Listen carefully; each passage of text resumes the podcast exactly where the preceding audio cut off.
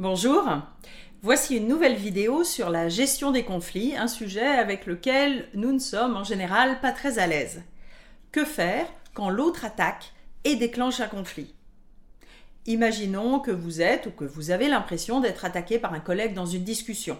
Ça peut être réel, il y a en effet des gens qui, notamment sous stress, ont du mal à rester calmes et vont confronter, voire essayer d'écraser les autres. Et cela peut être aussi votre interprétation de la situation, car cela a appuyé sur un de vos orteils sensibles. De la susceptibilité face à ce qui est interprété comme une critique, la défense d'une valeur forte pour vous, la rébellion face au contrôle. Et là, notre discours intérieur rentre en résonance avec nos scénarios favoris. Bref, que l'autre ait l'intention ou pas de vous attaquer, vous, vous vous sentez agressé et le conflit est là. Un conflit déclenché, c'est plus qu'une divergence euh, rationnelle d'opinion ou de point de vue. On sort de la position de vie plus plus. Alors pour ceux que ça intéresse, j'ai fait des vidéos sur ce sujet des positions de vie pour rentrer dans un rapport de force.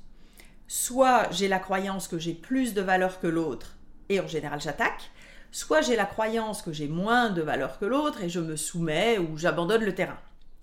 Et c'est bien là le problème. La discussion sur une situation, les faits et leur impact a dévié en un rapport de force entre des personnes et leurs valeurs présumées.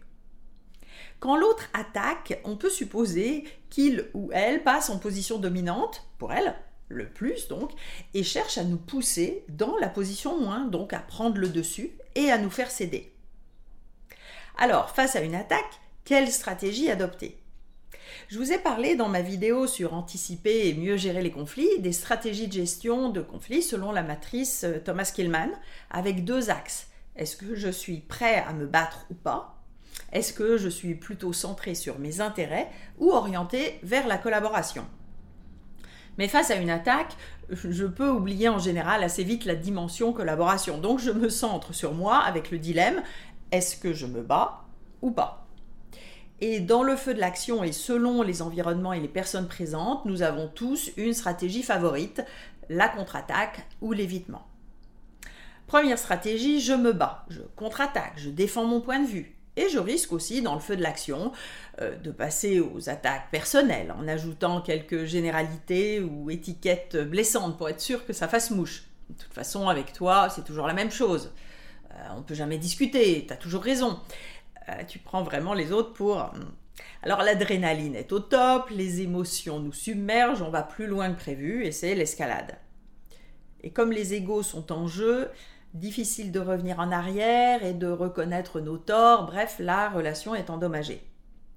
Si c'est quelqu'un dans la rue que vous ne reverrez jamais, vous avez juste fatigué vos artères, mais si c'est votre conjoint ou votre collègue de bureau à côté, euh, pas facile de réparer les dégâts ensuite. Deuxième stratégie, je cède. Je me tais, je capitule, je cède le terrain, je dévie la conversation. Parce que je déteste le conflit. Et parfois sous le mauvais prétexte de sauver la relation. Alors peut-être que vous avez ménagé l'autre, mais pas vous. Si euh, vous ne respectez pas vos propres limites et ne les faites pas respecter, la relation risque de se déséquilibrer de plus en plus. Il y a un cas particulier, c'est quand je me retire du conflit volontairement pour laisser du temps aux esprits de se calmer, mais je reviens ensuite sur le sujet pour clarifier les choses. C'est le cesser le feu. Mais euh, ça ne peut pas s'arrêter là, autrement l'autre y verrait une capitulation. Alors, comment répondre à une attaque ou ce qui est perçu comme tel de manière différente pour éviter la spirale infernale? Alors tout d'abord, cela vous le savez, respirez un bon coup, pour sortir des émotions fortes et gagner du temps. Ensuite, se dissocier et observer ce qui se passe chez moi, chez l'autre et dans l'interaction. Alors une technique intéressante est de nommer le jeu et de décrire la situation. J'ai l'impression que le ton monte entre nous et que nous sommes en train de glisser vers le conflit. Est-ce que c'est aussi ton impression? C'est ce qu'on appelle la métacommunication. Je parle de ce qui se passe entre nous. Et ça m'oblige, et aussi l'autre, à prendre la responsabilité de ce qui se passe. Et c'est aussi le moment d'exprimer vos besoins par rapport à ce qui se passe euh, et éventuellement de faire une demande. Par exemple, changer de cadre et demander à passer en face à face si ça a commencé devant des témoins. J'ai l'impression que c'est un sujet qui nous concerne d'abord tous les deux. Es-tu d'accord pour sortir cela de la réunion et en discuter après seul à seul? Une fois que nous avons cassé ainsi le cercle de la violence, il s'agit de remonter d'un étage et de discuter de ce qu'il y a derrière le conflit. Parce que les conflits se cristallisent soit sur la forme, la manière dont c'est dit, soit sur le contenu, ce qui est dit. Mais sauf dans le cas de personnes perverses ou manipulatrices, l'intention initiale, le pourquoi de la discussion est en général positif. Trouver euh, la meilleure solution au problème d'un client, organiser des vacances agréables pour toute la famille. On se dispute souvent sur le comment ou le quoi faire, mais finalement, le pourquoi, l'objectif est le même. Par exemple, passer des bonnes vacances en famille. Alors là aussi, la métacommunication est utile. Ça peut donner quelque chose comme euh, Attends, j'ai l'impression qu'on se dispute sur euh, des solutions potentielles, mais est-ce qu'on peut juste reparler de l'objectif pour être sûr qu'on est bien aligné?